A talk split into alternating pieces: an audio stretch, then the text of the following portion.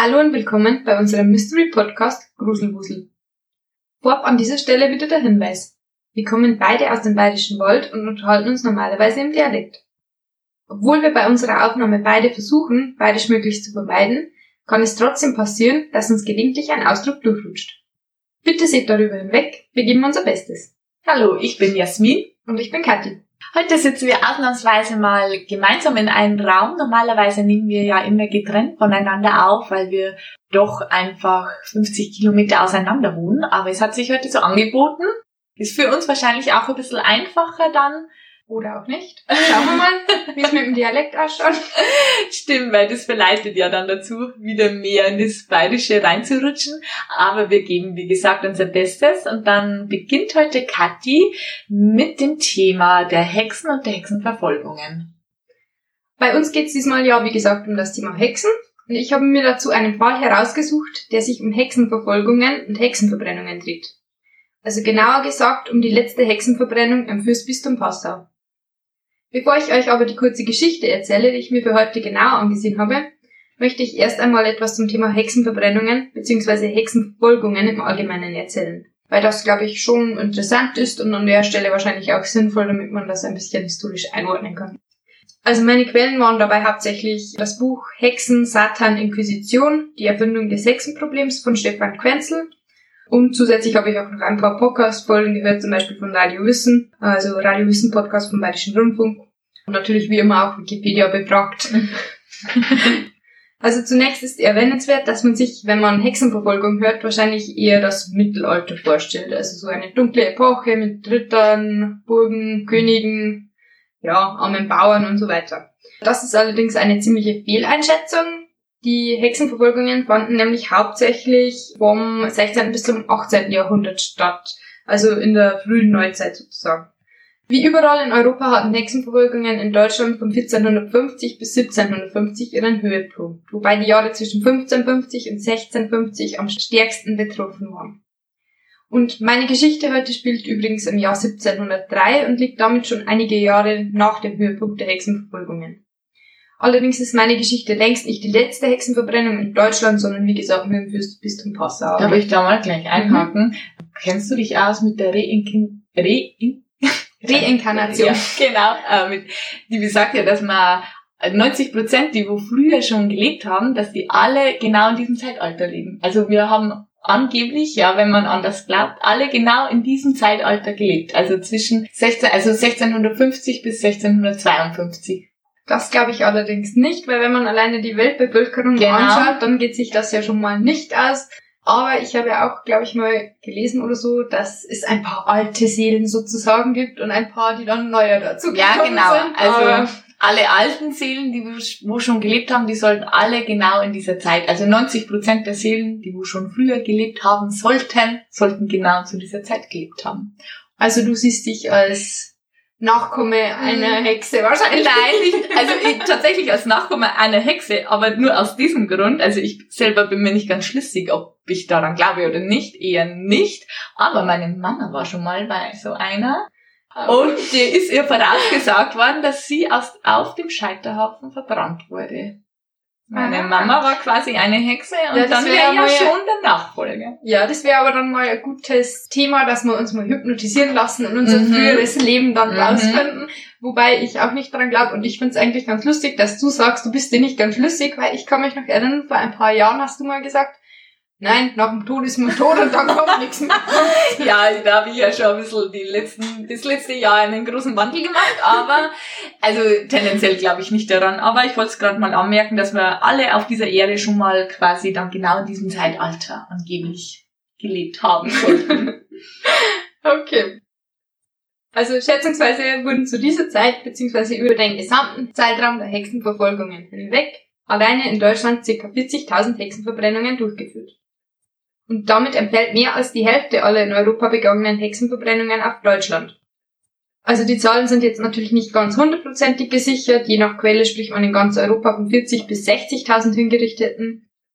Aber das Verhältnis von hingerichteten Hexen zu hingerichteten Hexern soll sich in etwa bei 5 zu 1 also eingespielt haben, so circa fünfmal so viele Frauen wie Männer wegen Hexerei verurteilt und verbrannt wurden.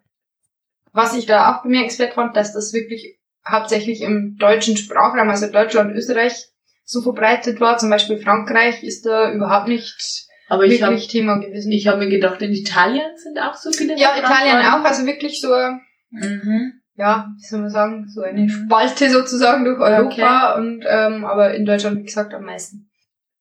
Ich will da jetzt auch nicht zu weit in die Ursachen für den Hexenwahn und die geschichtliche Entwicklung da einsteigen, weil da könnte man wirklich sehr weit ausholen und da auch einen Blick auf die rechtlichen Voraussetzungen und so werfen, die das überhaupt erst möglich gemacht haben. Aber das würde jetzt wahrscheinlich zu weit führen. Deswegen möchte ich nur noch kurz erwähnen, dass wahrscheinlich mehrere Faktoren eine Rolle gespielt haben. Und zwar spielte zum Beispiel der christliche Teufelsglaube eine Rolle, der Aberglaube, der in der Bevölkerung weit verbreitet war. Und ich denke mal, das sieht man bei uns hier auf dem Land auch noch ganz gut, weil Ja. da glauben ja doch noch auch viele an Rauhnächte und Co. Und das wird wahrscheinlich früher ähnlich, beziehungsweise noch extremer gewesen sein. Und auch Inquisitionen und Ketzerei waren mitverantwortlich für die Verbreitung des Hexenwahns. Außerdem kam es gerade zu den Hochzeiten der Hexenverfolgung zu mehreren Problemen und Schwierigkeiten in der breiten Bevölkerung. Das Klima verschlechterte sich aufgrund der kleinen Eiszeit Mitte des 16. Jahrhunderts erheblich, so dass es zu Missernten und dadurch zu Hungersnöten kam. Zudem gab es natürlich auch ganz reguläre Seuchen, Katastrophen und andere Unglücke.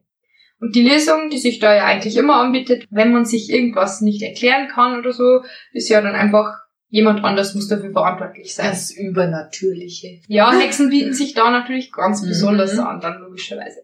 Vor allem, wenn man halt an übernatürliche Phänomene und Co. glaubt, dann ist es natürlich nochmal naheliegender. Der Grund für die Hexenverfolgungen war also nicht der Glaube der jeweils Angeklagten, wie es die Verbindungen, die da oft zum Ketzertum gezogen werden, naheliegen würden. Die Prozesse wurden nicht deswegen geführt, weil die Hexen und Hexer dem heidnischen Glauben oder ähnliches angehört hätten, sondern die Anklagen wurden wirklich konkret wegen Magie beziehungsweise damals wird wegen Zauberei und oder einem Bündnis mit dem Teufel und Dämonen angeklagt. Ich glaube, letzteres müssen wir uns auch unbedingt nochmal anschauen in einer extra Folge, weil so Exorzismus und Teufelsbesessenheit oder Dämonenbesessenheit, das wäre wahrscheinlich auch mal ganz interessant. Ja, stimmt. Diese Ursachen und noch sehr viele weitere Entwicklungen trugen also dazu bei, dass sich der Glaube an böse Hexen in der Bevölkerung ausbreitete. Und dieser Glaube ist dann wiederum die Grundlage für den sogenannten Hexenhammer, den Malleus Maleficarum. Dieses Buch von Inquisitor Heinrich Kramer verbreitete sich unter anderem auch durch den neu aufkommenden Buchdruck ab seinem Erscheinungszeitpunkt im Jahre 1487 rasend schnell in der Bevölkerung und ermöglichte die Massenverfolgung von Hexen ab 1500. Und das, obwohl der Hexenhammer übrigens von der Kirche und anderen Institutionen nie anerkannt oder empfohlen worden ist oder so, also zumindest nicht Offiziell. Ja. Genau. Und bezüglich Hexenhammer, also ich denke mal, der ist wahrscheinlich eh jedem bekannt oder ein Begriff. Deswegen möchte ich da jetzt auch nicht so extrem detailliert drauf eingehen. Aber in der Vorbereitung zur Folge habe ich jetzt auch nochmal einen Blick reingeworfen, also beziehungsweise in eine Übersetzung, weil meine Lateinkenntnisse führen dann doch nicht ganz so weit. Aber der Hexenhammer gliedert sich auf jeden Fall in drei Teile.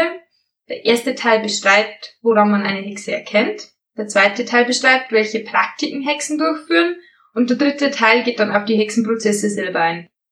Also wie diese durchgeführt werden müssen etc. Dabei sollte man allerdings vielleicht noch erwähnen, dass die Foltermethoden, die bei den Prozessen angewendet werden, im Hexenhammer gar nicht explizit oder ausführlich beschrieben sind, auch wenn das immer wieder so Mhm. herumgeistert, dieses Gerücht. Also es wird eher nur kurz darauf hingewiesen, welche Foltermethoden besonders gut geeignet sind. Mhm. Ich finde es auch interessant, dass sich da jemand einfach hingesetzt hat und das geschrieben hat. Eigentlich muss das dann auch ein Hexer gewesen sein, weil ansonsten Hexer, ne? wüsste Einfach er ja das Ganze nicht. Naja, kann mir ja auch viel zusammenspinnen. Ich kann mich jetzt auch hinsetzen und sagen, übrigens, weißt du, was Feen kennzeichnet?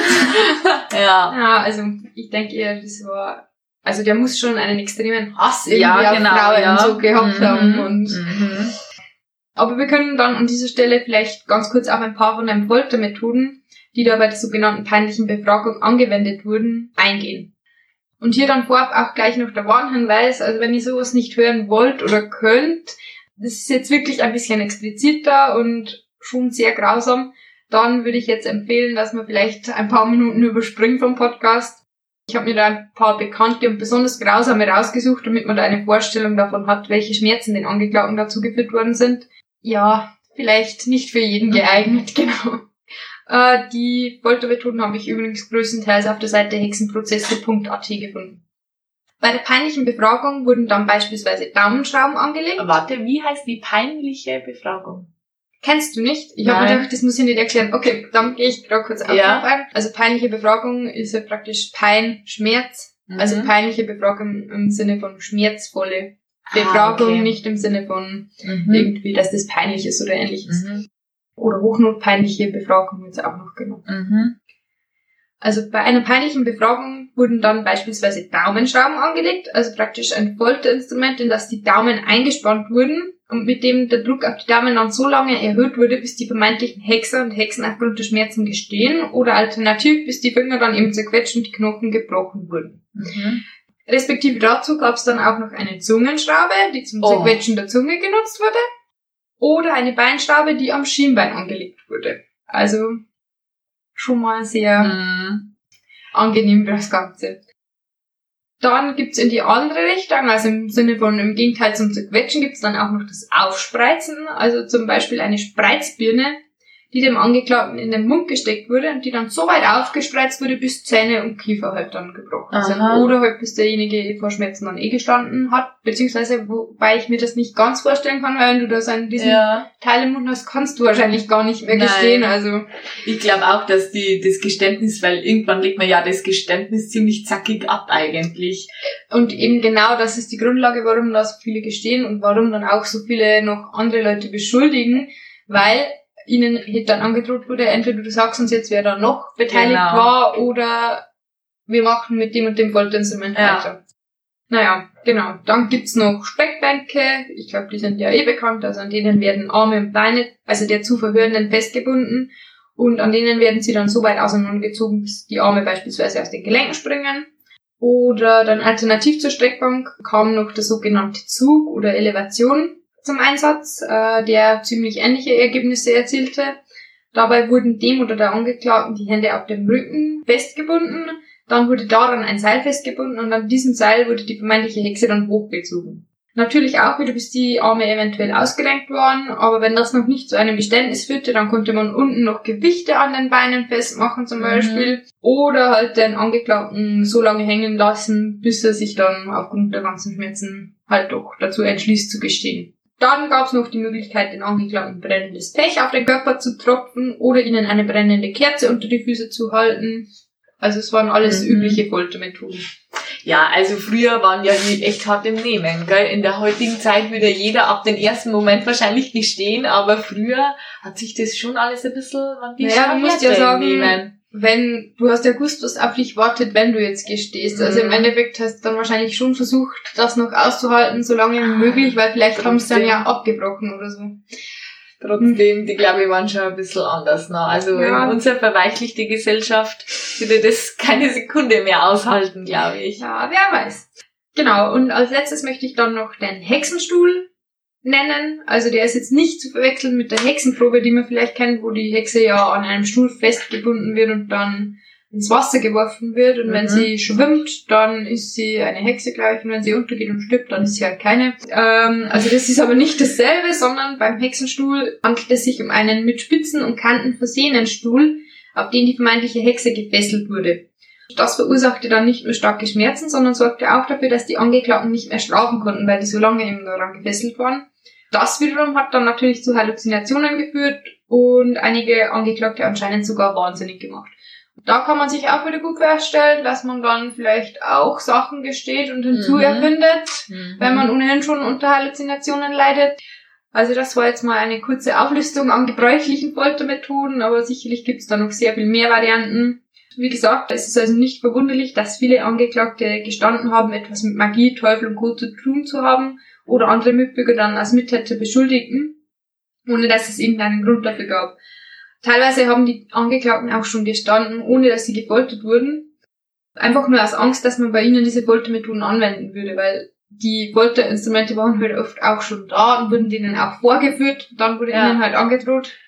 Ja, da wäre ich Sag wahrscheinlich mal- auch darunter. Ah, du sagst schon ich aus. sag bevor gleich von, von Anfang an aus. Ah, dann hoffe ich mir, dass da andere Namen einfallen als meiner, wenn du befragt wirst. Ja, und damit dann auch nochmal ganz kurz zurück zum Hexenhammer. Also wie gesagt, die Foltermethoden werden da nicht explizit aufgelistet. Aber beim Hexenhammer ist es so, der war nicht nur hierzulande verbreitet, sondern der verbreitete sich später auch in Amerika und wurde dann beispielsweise auch bei den Hexenprozessen in Salem eingesetzt. Kennst du die Hexenprozesse von Salem? Nein, ich kenne nur Sabrina. Genau, auf den wollte ich raus. Ja, genau, den Stoffkarte, Aha, den Stoff, genau. der war dann noch Ja, genannt. genau. Ja, weil He- Salem gilt nämlich so als die Hexenstadt in den USA. Ja. Und die Salem Witch Trials begannen im Jahr 1692 und führten in New England zu sagen und schreibe 20 Hinrichtungen, 55 Menschen, die unter Folter zu Falschaussagen gebracht wurden, 150 inhaftierten Verdächtigen und weiteren 200 Menschen, die der Hexerei beschuldigt wurden. Also es waren schon interessante Dimensionen. Und der Grund, warum ich dir das erzähle, ist nämlich der, weil ich war nämlich schon mal in Salem. Ah, okay. Als ich in Boston war, haben wir da einen Tagesausflug hingemacht. Und die Stadt, die ist wirklich richtig cool. Das wäre genau das Richtige für uns, für einen Ausflug dahin praktisch. Die haben zum Beispiel den coolsten Buchladen, in dem ich jemals war. Also da wirklich die Bücher von Boden bis zur Decke gestapelt, nicht in Regalen Mhm. oder ähnliches. Der war schon mal ganz cool. Und außerdem gibt's da jede Menge Hexenshops. Aber ist jetzt auch touristisch quasi jetzt ausgelegt. Also extrem touristisch Ja. ausgelegt. Die haben sehr viele Hexenmuseen und Hexenshops eben. Wie gesagt, da gibt's ja dann Pendel, Bücher, Aha, Tarotkarten, ist auch so cool. Ouija-Boards, wie sagt Mhm. man das? Witcher-Boards, Ja, ich weiß schon, was du meinst. Kräuter und Zeug. Und ähm, das war wirklich extrem sehenswert. Aber nicht nur touristisch, sondern weil die Wicca-Religion, wenn du die kennst, also die Hexenreligion, die ist in Salem nämlich extrem verbreitet, Mhm. lustigerweise jetzt mittlerweile. Ja. Heutzutage gibt es ungefähr eine Million Menschen weltweit, die sich selbst als Wicca oder dem Paganismus zugehörig, also dem Heidentum zugehörig Mhm. betrachten. Nicht nur Hexen, sondern auch Hexenverbrennungen existieren heutzutage noch. Auch wenn das bei uns in den westlichen Kulturkreisen eher weniger vorstellbar ist und auch nichts mit der Wicca-Religion zu tun hat, aber beispielsweise in Lateinamerika, in Südostasien oder in Afrika, da ist die Thematik immer noch aktuell. In Südostasien auch. Mhm, anscheinend ja. Habe so ich auch verstanden. nicht gewusst. Also und so wurden in den letzten 50 Jahren Schätzungen zufolge mehr Menschen wegen Hexerei umgebracht als während der gesamten europäischen Verfolgungsperiode. Mhm. Also wirklich extreme Zahlen und es wäre noch nicht schlimm genug, werden da sehr häufig Kinder als sogenannte Hexenkinder hingerichtet. Das könnte man vielleicht auch gesondert nochmal in einer Folge Mhm. besprechen, weil das wäre wahrscheinlich auch nochmal sehr interessant. Die Hexenkinder. Genau. Mhm. Und mit diesem Exkurs zu den heutigen Hexen dann auch noch mal ganz kurz zurück nach Salem, bevor ich dann endlich mal mit meiner Geschichte anfange. In Salem gibt's nämlich nicht nur die erwähnten Hexenjobs, sondern auch einige Hexenmuseen, weil das, wie gesagt, sehr touristisch aufgebaut ist und während meines Trips haben wir da auch einige angesehen. Und vielleicht kann ich da auch ein paar Fotos auf Instagram reinstellen, nachdem wir jetzt auch einen Instagram-Account haben, nämlich Gruselwusel Podcast. Ganz einfallsreich. Jedenfalls leiten diese Museen perfekt über zu meinem eigentlichen Thema, nämlich der letzten Hexenverbrennung im Fürstbistum Passau. Der Ausgangspunkt, warum ich mich für diese Story entschieden habe, ist nämlich auch ein Hexenmuseum. Wir befinden uns im Jahr 1703 in Ringelei, in einer Gemeinde im Bayerischen Wald. Und der Grund, warum ich mich für einen lokalen Wald entschieden habe, ist der, weil ich mit der Hexenverbrennung in Ringelei schon sehr früh in Kontakt gekommen bin. Meine Mama stammt nämlich aus Ringelei und meine Oma wohnt auch noch dort. Deswegen ist es eigentlich ziemlich präsent in den ganzen Umgebungen. So werden zum Beispiel bei den Sonnenfeuern zum Teil Hexenpuppen auf den Scheiterhaufen sozusagen gestellt. Ringelei. Ja, in Nordberg weiß ich das zum Beispiel und auch in umliegenden Dörfern. Krass. Ja, ich Also nicht immer, aber ich weiß, als ich klein war, definitiv da wurde eine Stoffpuppe mit verbrannt Mhm. Ich muss ganz ehrlich gestehen, ich war mein ganzes Leben noch auf keinem einzigen Sonnenfeuer. Was? Keinem einzigen. Ja, Weil gibt's das? ich habe erstens mal immer Geburtstag gehabt am 18. Juni und Sonnenwende ist ja immer am 21. Das heißt, da habe ich zwischen immer 21. und Geburtstag, 23. genau. Mhm. Also das Wochenende, wo das immer stattfindet, habe ich immer mein Geburtstagswochenende gehabt. Das heißt, da ist immer entweder, also meistens ist gefeiert worden. Zweiter Grund, hm, weiß gar nicht. Also das hat sich tatsächlich nie ergeben. Das verblüfft mich jetzt wahnsinnig, Mhm. weil eigentlich das bei uns ja schon irgendwie Genau, ist ganz präsent. normalen. In jedem kleinen. Dörfchen ist ein, ist ein Sonnenfeuer, aber ich war noch in keinem einzigen und dass da Puppen verbrannt wurden, das Ja, das ist halt vor allem in Ringelei und Umgebung. Also Aha. du hast da mehrere Dörfer in Ringelei, wo das Mhm, hab ich. Und wie gesagt, wahrscheinlich nicht immer und ich weiß auch nicht, ob es heute noch so ist, aber als ich klein war, ganz sicher, das ist mir immer noch in Erinnerung, Mhm. wie es da die Stoffgruppe verbrannt haben, genau. Ähm, und warum? Dass man auf die blutige Vergangenheit Ja, hinweist? ich weiß es gar nicht, ob das so die Absicht dahinter war oder ob das einfach schon Tradition Oder ob das super toll ist, dass man da Hexen verbrannt hat. Ich denke, dass das eher einfach schon Tradition war Aha. aus früherer Zeit noch und das hat sich einfach erhalten. Also Mhm. wer weiß, ob die Leute da überhaupt wissen, was es damit auf sich hat, weil das Hexenmuseum kennt zwar jeder und auch die eine Hexe, die verbrannt worden ist, aber dass eigentlich gleich zwei verbrannt wurden, wussten viele zum Beispiel nicht. Weil ich habe auch im Vorfeld mit meiner Oma, mit meiner Verwandtschaft darüber gesprochen. Meine Oma wusste aber der Rest von meiner Verwandtschaft wusste nur von Mhm. einer Hexe. Und das, obwohl die zweite Hexe aus dem Ort stammt, in dem meine Oma wohnt und Mhm. halt auch meine Verwandtschaft praktisch. Mhm. Lustigerweise deswegen. Also wie gesagt, ich bin halt schon recht früh damit in Kontakt gekommen und hatte schon sehr oft Gelegenheit, da in einem kleinen Hexenmuseum vorbeizuschauen, das in Ringelei eingerichtet worden ist. Damit hier also das Museum, das mich zu der Geschichte führt. In diesem Museum oder ja, es ist mir so ein Museumpchen, es ist nämlich eigentlich bloß ein Raum sozusagen. Da dreht sich alles um das Thema Hexenverfolgung und Hexenverbrennung und dort werden nicht nur Folterinstrumente ausgestellt, die zur damaligen Zeit Verwendung fanden, sondern noch interessanter, es sind auch die Prozessakten des Falls, den ich euch heute vorstellen möchte, ausgestellt. Diese Akten sind nämlich über all die Jahre erhalten geblieben, weshalb sich der damals geführte Hexenprozess auch heute noch recht gut nachvollziehen lässt. Es sind sogar die Namen des zuständigen Richters, des Protokollführers, der Denunzianten und Co. bekannt und da ausgestellt. Also, wie gesagt, da ich ohnehin schon mit der Thematik vertraut Wer war das? War das der Bürgermeister oder? Nein, nein, es war äh, Richter aus Passau. Also ein ganz normaler staatlicher Richter quasi. Ja, ja, ein Aha. richtiger Richter, genau. Okay. Der dann Mhm. Ding führte. Aber die Denunzianten ähm, der zweiten Frau sind da auch namentlich bekannt und ist auch ganz lustig. Anscheinend haben die Nachfahren dieser Denunzianten einen Aufstand gemacht, als so in den 1990er Jahren das Hexenmuseum eingerichtet werden sollte, weil sie die Namen ihrer Vorfahren da nicht lesen wollten. Ah, okay. Also habe ich jetzt im Vorfeld einen Zeitungsartikel dazu gelesen, was ich auch wirklich sehr witzig fand, Mhm. aber Mhm. nicht nachvollziehbar. Mhm. Naja. Ich kannte das Thema schon und da es halt gut zu der Geschichte passt, habe ich mich dann deswegen dafür entschieden und nicht, weil ich unbedingt in der Region bleiben wollte. Also, wie gesagt, das Jahr 1703 und Schauplatz der Geschichte ist, wie gesagt, Ringelei. Hier werden drei Frauen beschuldigt, mehrere Straftaten im Zusammenhang mit Hexerei begangen zu haben. Alle drei Frauen wurden in der Fronfeste von Perlesreuth, also einem Nachbarort, festgehalten und dort zu ihren Taten vernommen.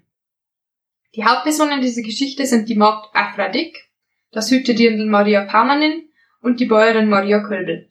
Am Ende der Geschichte werden zwei der drei Frauen tot sein, hingerichtet als Hexen. Erster Schauplatz ist der Ort Wittersitt, ein Ortsteil der Gemeinde Ringelei. Die 21-jährige Afradik war dort als Dienstmagd bei den Bauersleuten Maria und Georg Früd angestellt. Früd oder Frut, also je nach Können. Und wurde beschuldigt, für einen Giftmord verantwortlich zu sein, Tiere und Menschen verhext zu haben und buhlerischen Umgang mit dem Teufel gehabt zu haben. Auch die zweite Angeklagte des Fürstenecker Hexenprozesses stand im Dienst bei eben diesen Bauern aus Gütersitt. Die 13-jährige Maria teilte sich eine Schlafkammer mit Afra und stand demnach im Verdacht, an den Hexereien beteiligt gewesen zu sein oder zumindest davon gewusst zu haben, aber nichts dagegen unternommen zu haben. Und die dritte und letzte Beschuldigte des Prozesses war die verwitwete Bäuerin Maria Kölbel. Eine 15-fache Mutter aus Neidberg, was ebenfalls ein von Eine Ringelei ist. 15 mache. Ja, genau, das habe ich mir aufgeschrieben, dass ich mit dir drüber reden muss. Krass. Weil ich weiß, das war damals halt schon üblicher als heute, aber, Aber trotzdem 15 krass. ist schon wer extrem weiß. viel. Also ich habe ja schon 17-fache Mütter und sowas gelesen, wenn ich irgendwas gelesen habe. Also ich sage so von 8 bis 12 ist normal, aber Aber Jasmin, wenn wir uns ranhalten, dann könnte sich das knapp noch ausgehen. da braucht man aber fruchtbares Leben. Naja, wieso jetzt ja ein Kind?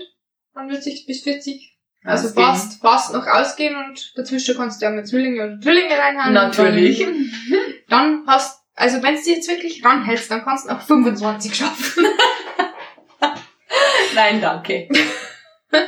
Ja, genau. Jedenfalls, das habe ich mal aufgeschrieben, dass ich da die ansprechen muss, aber du hast das eh gleich aufgegriffen.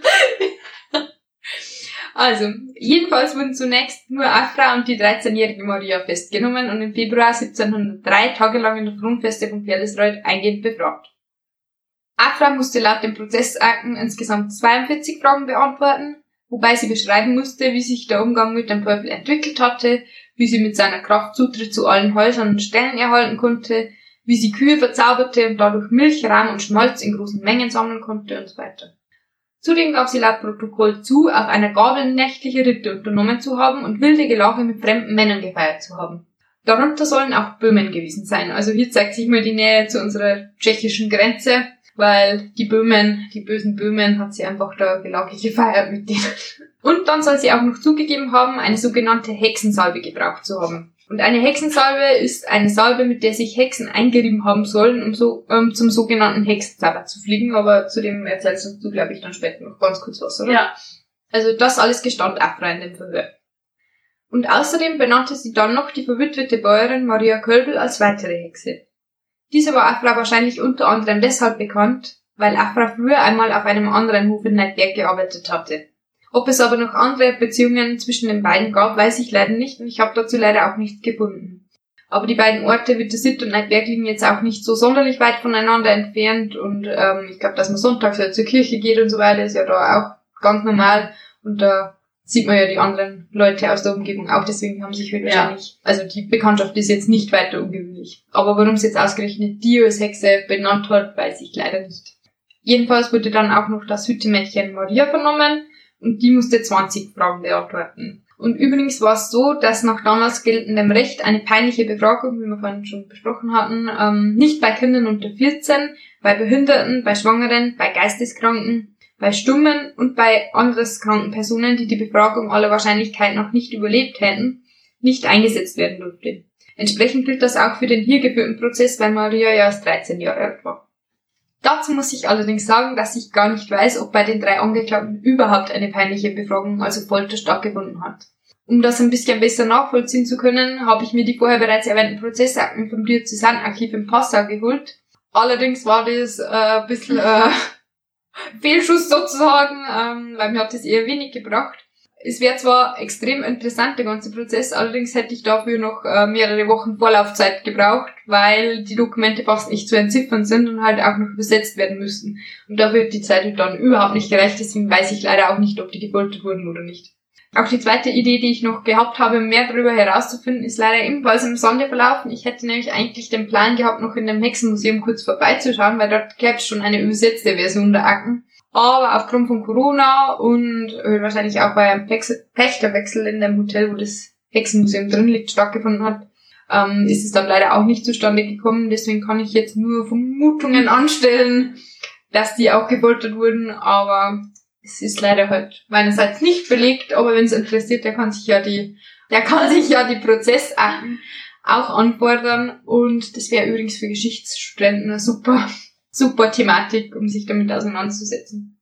Aber damit auch wieder zurück zum eigentlichen Prozess. Ähm, das Hüttemädchen Maria musste als 20 Fragen beantworten und sie beteuerte dabei, dass ihr zwar immer wieder sonderbare Sachen an Afra aufgefallen seien, aber dass sie nichts von deren Hexereien gewusst habe. Sie wurde dann auch freigesprochen und nicht hingerichtet, was für meine Aussage umsprechen könnte, dass eben bei Kindern keine peinliche Befragung angewendet wurde. Aber das könnte eben der Grund dafür gewesen sein, dass sie im Gegensatz zu den anderen beiden Frauen nicht gestand. Also wenn sie ihm nicht gefoltert wurde und die anderen Ja. zwei schon, dann liegt es halt nahe, dass sie die anderen zwei deswegen gestanden haben. Also später wurde dann auch noch die von Afra beschuldigte Maria Köbel, wie gesagt, verhört und ihr wurden nur 13 Fragen gestellt. Maria Kölbel bekannte im Verhör, dass sie von den Vorkommnissen nur gehört habe, aber dass sie nicht daran beteiligt gewesen sei. In der elften Frage wurde ihr dann schließlich vorgehalten, dass bei einer Hausdurchsuchung viele verdächtige Dinge gefunden wurden. 34, um genau zu sein. Demnach hatte man in einer Truhe in ihrem Hof unter anderem Salben, Wachs, Salz, Pech, Zwiebelsamen, Blutsteine, Scherhäutel, Holz, Späne, Seide, Garn und Riemen gefunden. Hm, Sehr ungewöhnlich. Ja, gut, ich meine jetzt so äh, Scherhäutel hast du jetzt wahrscheinlich Nein. nicht gehabt, also so Maulwurfshäute, ähm, deswegen ja, doch. Naja, aber wenn man sich selber was näht, ähm, Ja, klar, aber trotzdem. Und laut Maria Kölbels Aussage verwendete sie die, diese Dinge vor allem als Heilmittel, besonders für die Pflege von offenen Beinen. Also die war wahrscheinlich auch irgendwie mit Heilkunst und Kräuter vertraut, würde ich jetzt aus dieser Ausschlage, Aussage schließen. Und dementsprechend äh, liegt es auch recht nahe, dass sie dann als Hexe beschuldigt worden ist. Und nachdem sie nicht gestanden wurden, dann drei als Erfahrungspersonen bezeichnete Männer aus Marias Wohnort Neidberg befragt.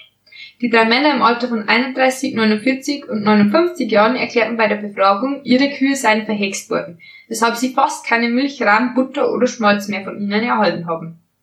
Der 31-jährige Mann erzählte außerdem, dass der bereits verstorbene Mann von Maria, Veit Kölbel, im Sommer und Herbst immer wieder mit großen Mengen an Schmalz nach Passau gereist sei, bis dort verkauft habe.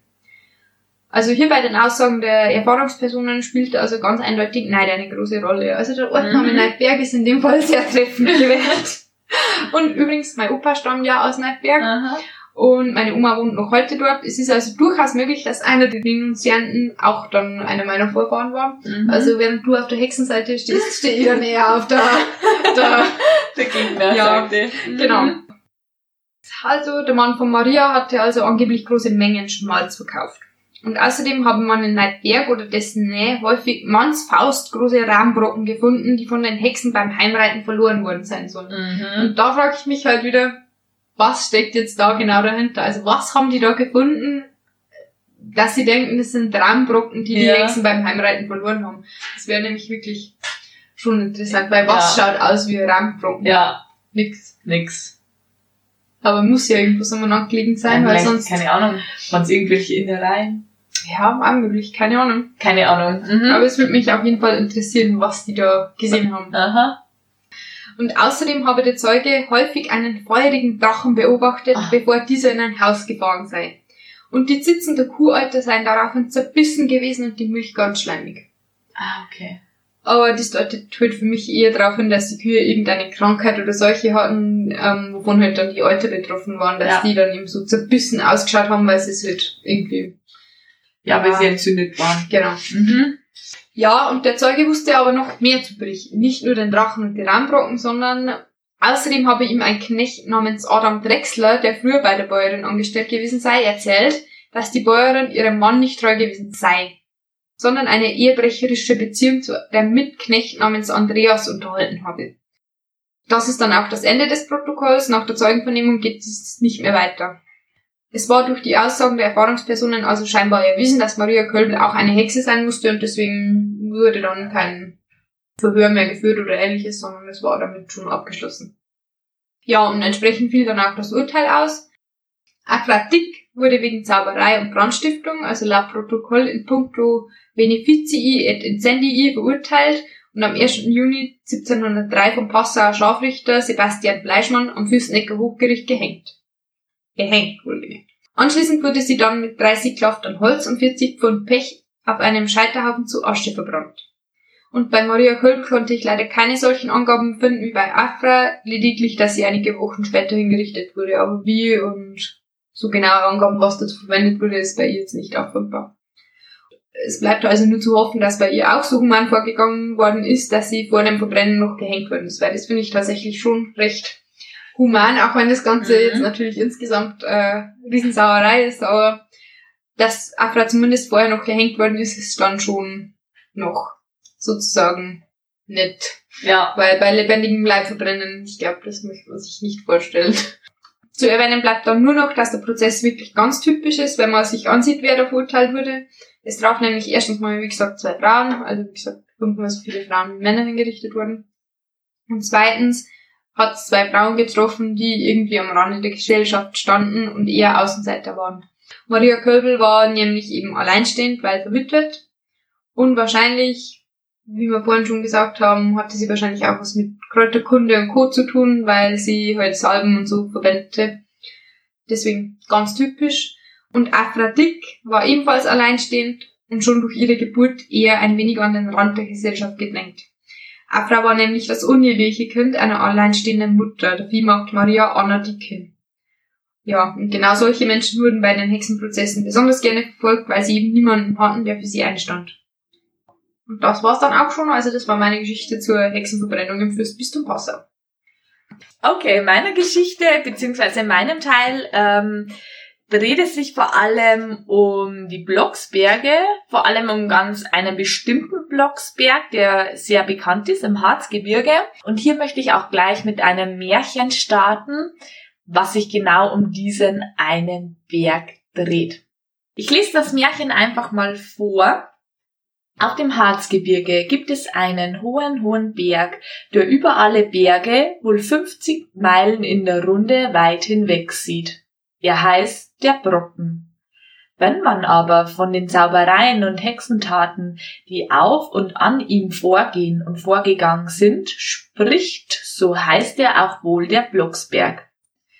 Auf dem Scheitel dieses kahlen, unfruchtbaren Berges, der mit hunderttausend Millionen Felsstücken übersät ist, hat der Teufel jährlich in der Nacht vom April auf den 1. Mai der sogenannten Walpurgisnacht mit seinen Bundesgenossen, den Hexen und Zauberern der ganzen Erde, eine glänzende Zusammenkunft.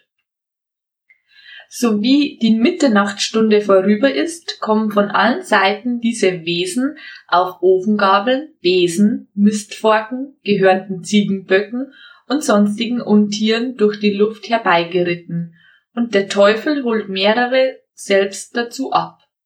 Ist alles beisammen, so wird um ein hochloderndes Feuer getanzt, gejauchzt, mit Feuerbränden die Luft durchschwenkt und bis zur Ermattung herumgerast.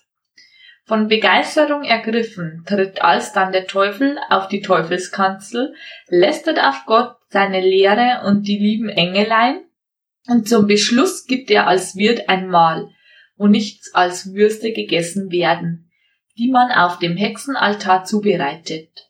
Die Hexe, die zuletzt ankommt, muss wegen Vernachlässigung der herkömmlichen Etikette eines grausamen Todes sterben. Sie wird nämlich nach der letzten blühenden Umarmung des Regenten der Unterwelt in Stücke zerrissen und ihr auf dem Hexenaltar zerhacktes Fleisch den anderen zum warnenden Beispiel als eine der Hauptschüsseln des Schmauses vorgesetzt. Mit anbrechender Morgenröte zerstäubt die ganze Sippschaft nach allen Windegegenden hin. Damit diese Unholde auf ihrer Hin- und Zurückreise weder Menschen noch Vieh Schaden zufügen können, so machen die Bewohner der Örter um den Brocken vor der einbrechenden Walpurgisnacht an die Türen der Häuser und Ställe drei Kreuze und sind dann des festen Glaubens, dass sie auf das ihrige nun von den durchziehenden Geistern und bösen Wesen nicht behext werden können. Zwei Anmerkungen. Erstens, 100.000 Millionen Steine. 100.000 Millionen Steine. Das sind ganz schön viele Steine.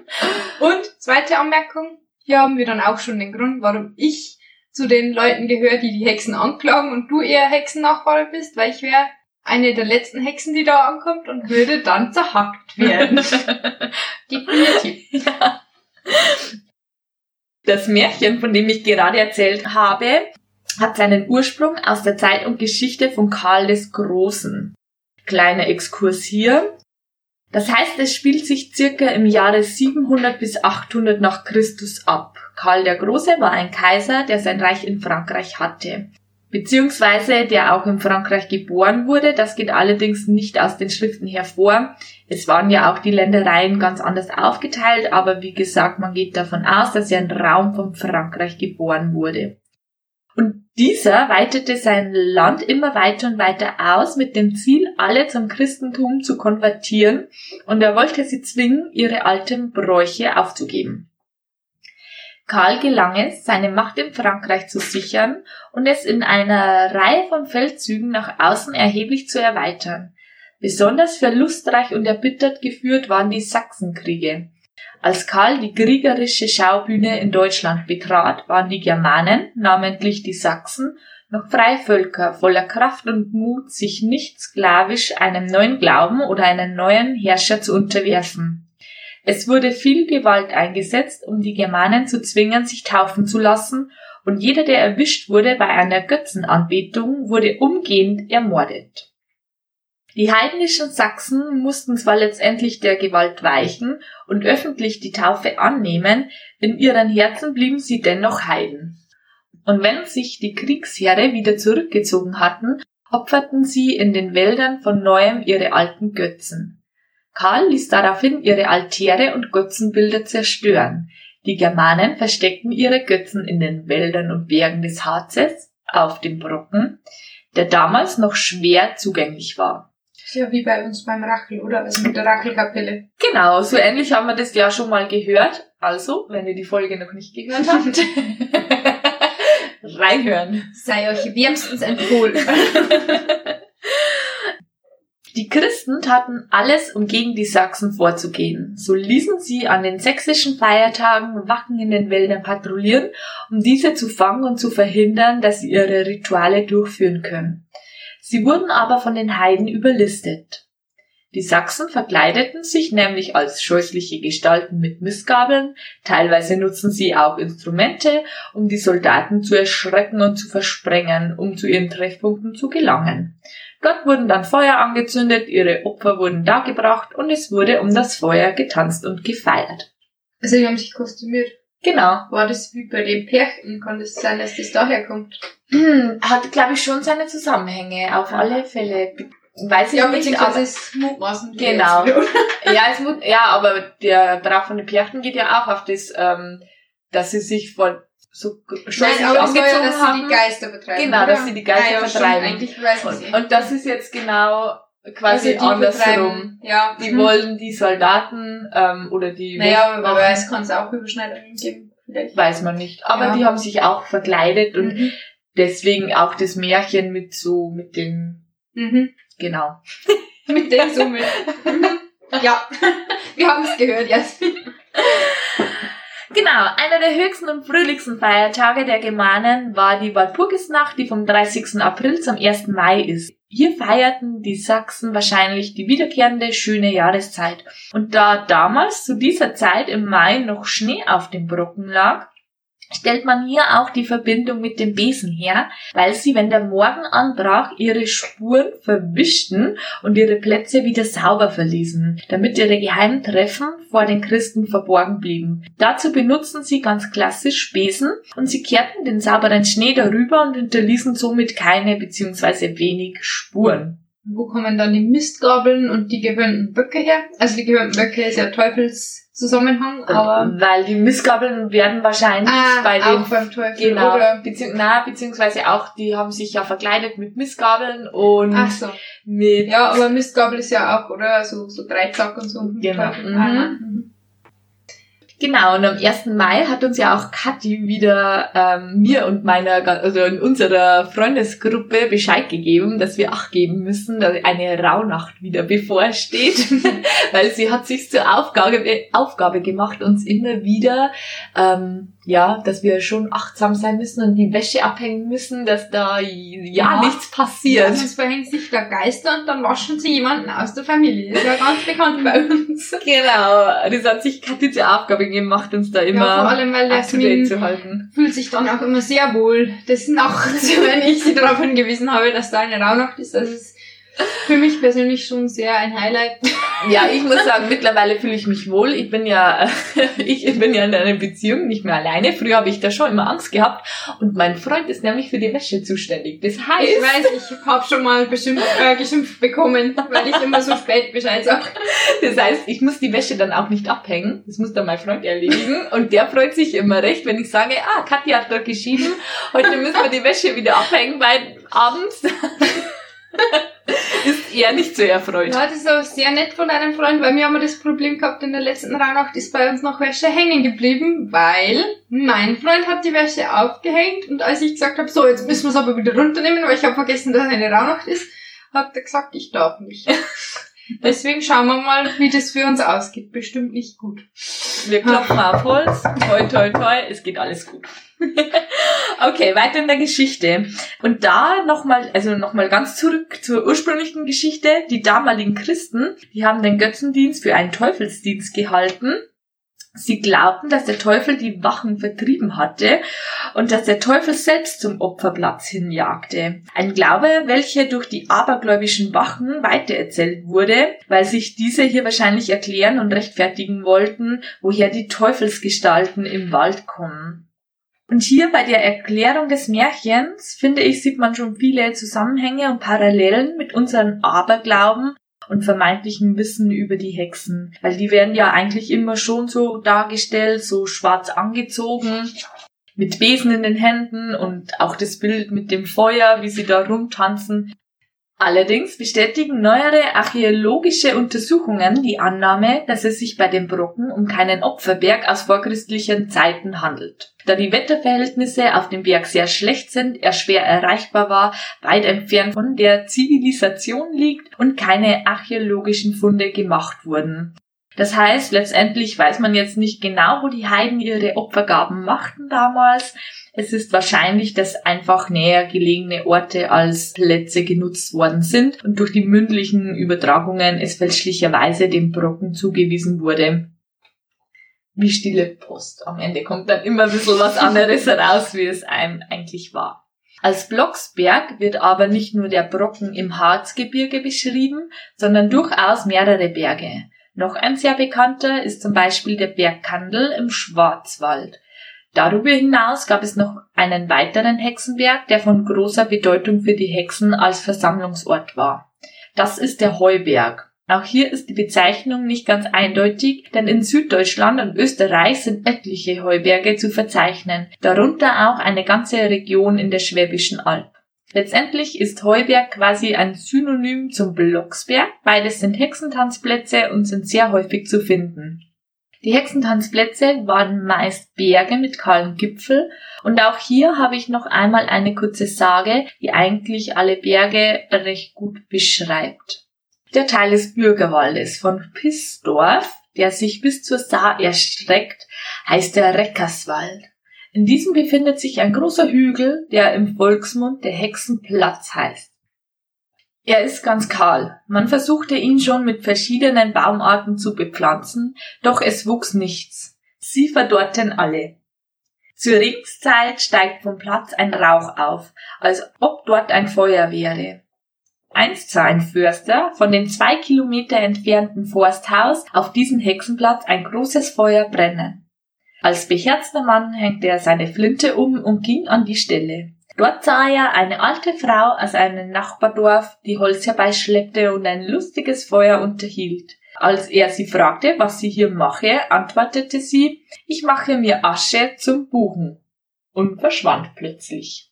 Und so waren eigentlich alle Märchen beschrieben, die man hier so, die man hier gefunden hatte, es kommt dann auch meistens immer eben eine alte Frau vor. Wir haben jetzt auch nachgesehen, was ich mache mir Asche zum Buchen bedeutet, haben aber hier leider nichts gefunden. Also, wenn jemand weiß, wo das Märchen herkommt und was das bedeutet, dürft ihr uns gerne eine E-Mail schreiben. Wir hätten einfach mal in mein mittelhochdeutsches Wörterbuch schauen können, aber auf die Idee sind wir natürlich nicht gekommen. Fällt mir jetzt gerade ein, wo du es gerade sagst. Aber okay. Also, wenn uns jemand erleuchten will, bitte, dann müssen wir nicht extra ins Wörterbuch schauen.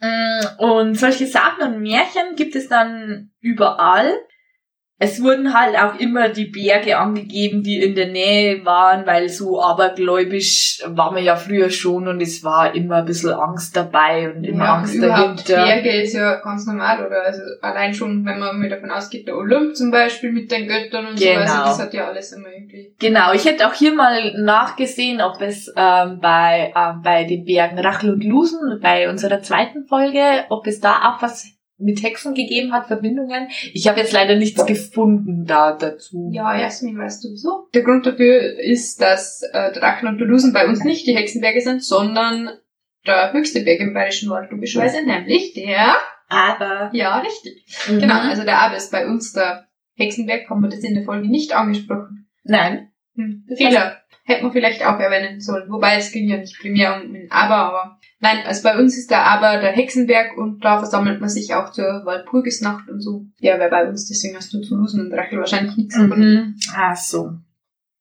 Für die Richter und Christlichen, die die Hexen folterten und verhörten, waren aber besonders der Ort und die Zeit der Hexenversammlungen beziehungsweise die Hexentanzplätze, wie sie damals genannt wurden, von großer Bedeutung. Man spricht hier auch vom Hexensabbat. Das haben wir ja vorher schon mal kurz angesprochen. Ich möchte es jetzt nur noch mal kurz erklären. Der Hexensabbat hat jetzt, ist kein fester Termin. Es ist, wird einfach nur eben der, die Zusammenkunft der, der Hexen wird hier besprochen bzw. erklärt und das war einfach der Name Hexensabbat. Muss aber nicht unbedingt ein fester Termin gewesen sein. Aber es liegt wahrscheinlich neu, dass es wahrscheinlich an den Raunichen auch immer war dann, oder? Nein? Mhm. Okay. Mhm. Also steht explizit dabei, dass der Hexensabbat tatsächlich nur so genannt wurde. aber kann, war ganz unterschiedliche, unterschiedliche Mhm. Zeiten. Ja, aber, nur- wahrscheinlich, wahrscheinlich schon immer auch am. aber das Ah. hat wieder nur den Aberglauben, der, also war Ja. ja, wobei, also als Hexe bin ich ja auch nicht so blöd und treffe mich immer zur Rauhnacht, weil das wissen ja dann die. Genau, also das hat wenig mit den Hex also Hexensabbat bezeichnet man wirklich nur den Ort, also Ja, Hexen allgemein sind ja blöd. den ja. zusammen, die Zusammenkunft der, der Hexen, genau. Ich gehe jetzt hier auch mal auf ein Beispiel ein für einen Prozess, der sich in der Nähe des Brockens abgespielt hatte. Am 28. September 1690 wurde Marie Kleinecke der Hexerei verurteilt. Sie war Magd und arbeitete auf einem Hof in Großsalze. Als auf dem Hof ein vermehrtes Schweinesterben auftrat, wurde sie der Hexerei und Zauberei beschuldigt. Auch wieder eine alleinstehende Genau. Ihr Prozess begann am 11. September und wurde von dem damaligen Bürgermeister Schneidewind geführt. Der Aha, daher eine Genau, zum Bürgermeister. genau. Ob das grundsätzlich immer die Bürgermeister Mhm. oder ob das immer was in der Gemeinde war oder deswegen die Frage. der Richter hatte schon 20 weitere Frauen verurteilt. Aha, Ja, das war anscheinend, ja, der hat sich Auch seiner... wieder so Mhm. ein- ein spezieller Fall. Genau. Mhm. Der hat sich bedroht gefühlt, glaube ich. Und es wurde hier auch ein 13-jähriges Mädchen verurteilt und sie hatte den Namen von Marie genannt. Also Ja, von der, genau. Also das war Mhm. anscheinend recht böser, weil der hat dann schon auch Kinder verurteilt. ja, also Kinder konnten ja auch verurteilt werden, aber die durften halt nicht mit der peinlichen ähm, Befragung befragt werden, sozusagen. Okay. Also nicht unter Folter. Aber, mal ganz ehrlich, Genau, äh, wer weiß. genau, Weil, genau. Also das Mädchen hat nämlich schon Namen genannt. Also ja, also es kann ja auch sein, dass ihr auch einfach angedroht wurde, weil Mhm. ähm, ich habe nichts gelesen, dass man es den Kindern nicht androhen durfte. ja, Und wie gesagt, wer weiß, ob man sich da so dran gehalten hat, Eben. weil ich könnte mir jetzt da schon vorstellen, dass das trotzdem eingesetzt Und wird. wenn man das schon sieht, wie der Schneidewind da die Frauen nacheinander verurteilt, anscheinend war es ihm schon wichtig, die Hexen irgendwie dann zu... Ja, und vor allem, wer weiß, was auch in die Prozessakten reingeschrieben wurde. Also Genau. auch jetzt in den, den Prozessakten von den beiden, die bei mir verurteilt wurden. Ich kann ja auch einfach reinschreiben, dass die nicht gefoltert wurden und die trotzdem foltern. Wer soll das überprüfen? Eben. Und Marie hatte von Haus aus schon sch- ein schlechtes Spiel, weil die Schwester von Marie wurde schon zwei Jahre zuvor als Hexe verbrannt. Das heißt, sie Ah. stand quasi schon auf der schwarzen Liste. Ja, klar. Die Akten von Marie haben über 300 Seiten, aus denen hervorgeht, dass Schneidewind nach den Büchern der Hexenhammer und der Laienspiegel arbeitete. 300 Seiten. Mhm. Das ist aber schon extrem viel, weil bei mir waren es, ich glaube, so knapp über 60 Seiten, die ich da bekommen habe vom Diözesanarchiv. Mhm. Und ich habe hier auch gesehen, also Marie hat auch relativ lange durchgehalten. Die war auf alle Fälle mehrere Tage unter Folter. Ja, mehrere Tage waren die ähm, von mir auch unter Befragung, aber wie gesagt, ich weiß eben nicht, ob die überhaupt gefoltert wurden, weil ich ja keine Zeit mehr hatte, dies zu entziffern. In so. den Akten steht, also ich habe die Akten jetzt nicht persönlich gelesen. Man findet zwar die Akten auch im Internet, aber ich habe auch mir nur eine Zusammenfassung durchgelesen. Und da steht auch dabei, wie sie gefoltert Mhm. wurde, explizit. Also da ist dann schon darauf eingegangen worden. Also ich muss mir die Prozessakten auch irgendwann nochmal anschauen, weil es würde mich eigentlich schon auch interessieren, ob die gefoltert worden sind oder nicht. Aber wie gesagt, ähm, das entziffern und dann auch übersetzen ist einfach Mhm. zu aufwendig. Ähm, ich weiß jetzt auch nicht, wie es im Laienspiegel gehandhabt wurde. Also bei meinem, bei meinem Fall wird es so dargestellt, dass wie die, also dass in der Prozessordnung empfohlen wird, wie sie das Urteil erzwingen. Das ist aber jetzt ein bisschen widersprüchlich. Na, also im. Hexenhammer steht schon drin, ähm, welche Methoden besonders gut geeignet sind, aber es wird eben nicht beschrieben, äh, fesselt ihr mal da die Hände Ah, auf den okay. Rücken und so weiter, sondern es steht dann nur drin, äh, besonders gut eignet sich XYZ und wird dann nicht näher ausgedrückt, Mhm. soweit ich das jetzt verstanden habe. Weil Okay. habe ich mir auch nicht durchgelesen in Hexenhammer gestellt. Okay, also sie sollen ein Urteil erzwingen und vor allem mit genauen Details, wann und wo sie mit dem Teufel gebuhlt und getanzt hatte. Marie wurde gestreckt, die Gliedmaßen verrenkt, brennende Späne wurden ihr in die Nägel geklopft. ah ja, auch noch eine Aha. Foltermethode. Ah, aber du machst natürlich keine Warnung, bei dir müssen sich's alle anhören. Ich bin schon wieder weiter. Bis sie letztendlich auch gestand. Äh, aber ich kann vielleicht noch mal ganz kurz einhaken, weil du sagst, ähm, es musste erzählt werden, wie sie mit dem Teufel in Kontakt kommen oder so ähnlich, Mhm. hast du gerade gesagt. Das war bei mir ja auch der Fall. Sie hat ja auch beschrieben, dass sie ihn in einem Stall zum ersten Mal gesehen hat und so weiter. Also Mhm. Mhm. das war dann schon auch ähnlich. Mhm. Sie gab an, sie sei mit zwei Wagen zum Brocken geflogen. Zwei Wagen deswegen, weil noch zwei andere Frauen dabei waren. Das Geständnis wurde wahrscheinlich auch wieder erzwungen. Und der Brocken lag von Großsalze circa drei Tagesreisen entfernt. Deswegen ist ja schon relativ nah, aber wenn man reist, dann schafft man das nicht auf einen Tag. Aber wenn man fliegt, dann geht es natürlich ganz zackig. Mit der Hexensalbe. Laut den Hexenbüchern muss auch der Beischlaf deutlich beschrieben werden, oder? Hast du da was dazu habe ich gesehen, dass der auch beschrieben Genau. kann, aber das habe ich zum Beispiel jetzt bei meinem Fall nicht übersetzt gefunden, aber wie gesagt, es kann Mhm. ja auch sein, dass das noch in den Prozessakten schon drin steht. Und das Glied muss hart beschrieben werden wie ein Kuhhorn. Aha. Genau. Ist ja schon sehr explizit. Genau, und das, ich, also ich habe auch gesehen, ähm, dass wirklich Kuhhorn, das wird ihnen in den Mund gelegt und sie müssen das dann bestätigen. Aha, ja, Genau. ja, also so suggestive Befragung Genau, praktisch. genau. Mhm. Die Bullschaft mit dem Teufel ist nämlich die Voraussetzung des Hexenflugs zum Brocken. In den Akten zu Marie Kleinecke steht das sogar zweimal drin.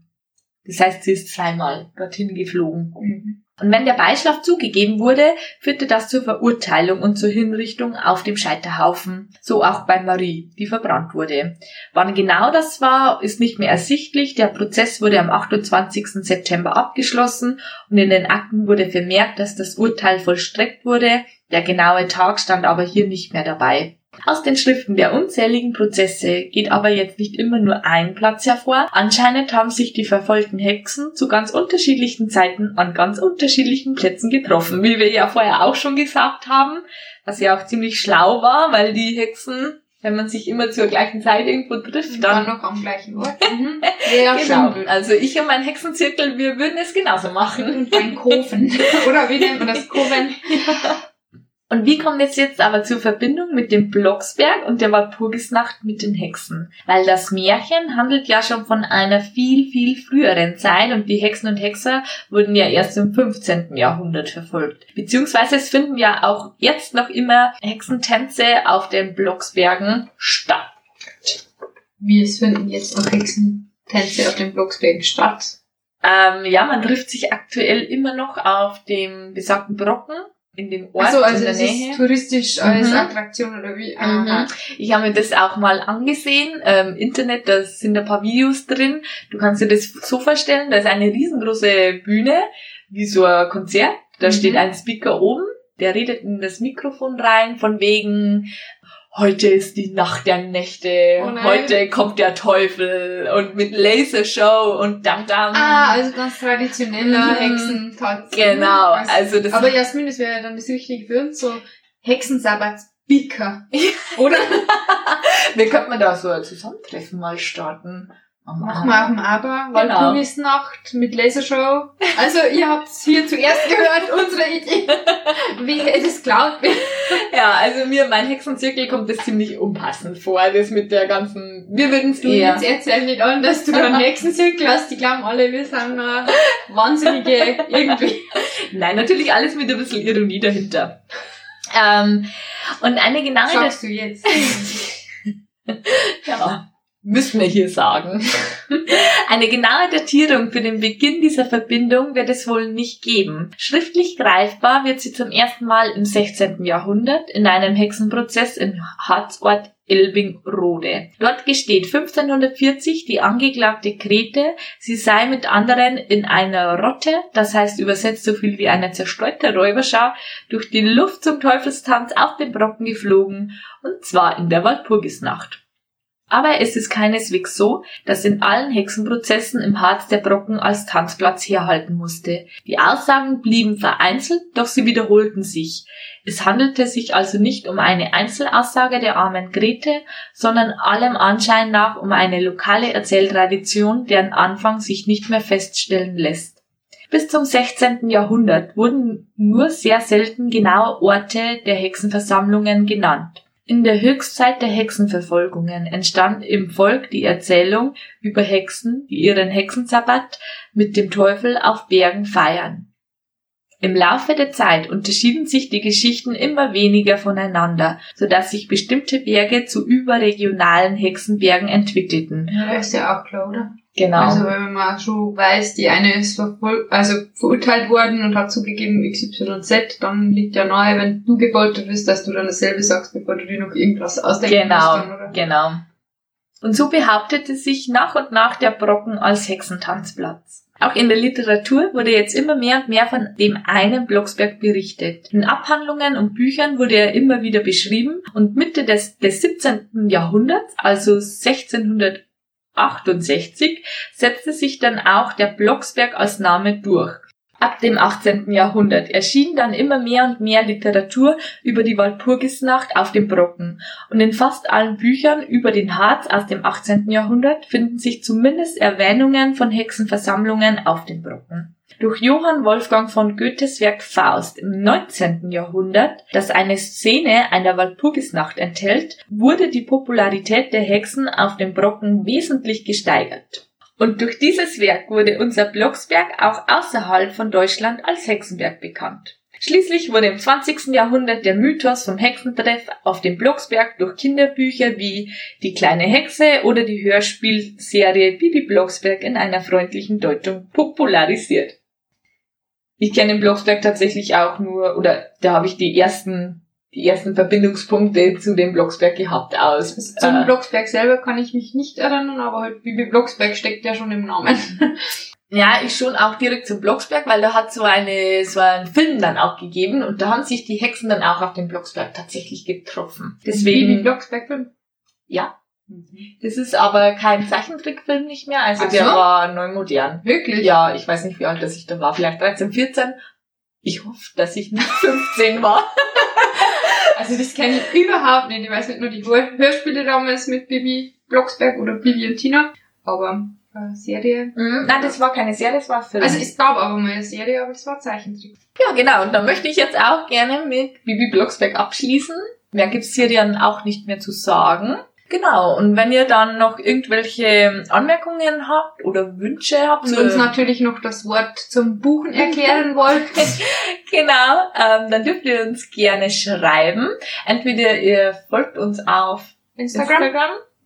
Äh, ja, genau, die E-Mail-Adresse ist auf jeden Fall info at gruselwusel-podcast.de. Also ihr könnt uns entweder da schreiben oder eben auf Instagram.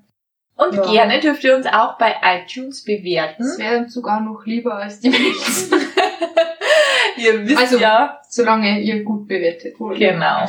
Ihr wisst ja, wie wichtig das für einen Podcast ist, um ein bisschen mehr Reichweite zu erlangen. Deswegen würde es uns freuen, wenn ihr das machen würdet. Genau, solange es positiv bleibt. Und wie gesagt, wir schrauben auch immer noch an unserem Setup. Heute mal zusammen in einem Raum aufgenommen. Schauen wir mal, wie es dann geworden ist am Ende. Ähm, aber die Tonqualität wird auf alle Fälle noch besser. Das können wir euch versprechen. Also wenn ihr auch noch nicht hundertprozentig von uns überzeugt seid, bleibt trotzdem dran und bewertet uns trotzdem gut, weil es wird schon noch, keine Sorge. Ja, und dann wären wir eigentlich auch wirklich schon am Ende. Dann bleibt jetzt eigentlich nur noch eines, nämlich Jasmins traditionelle Schlussworte.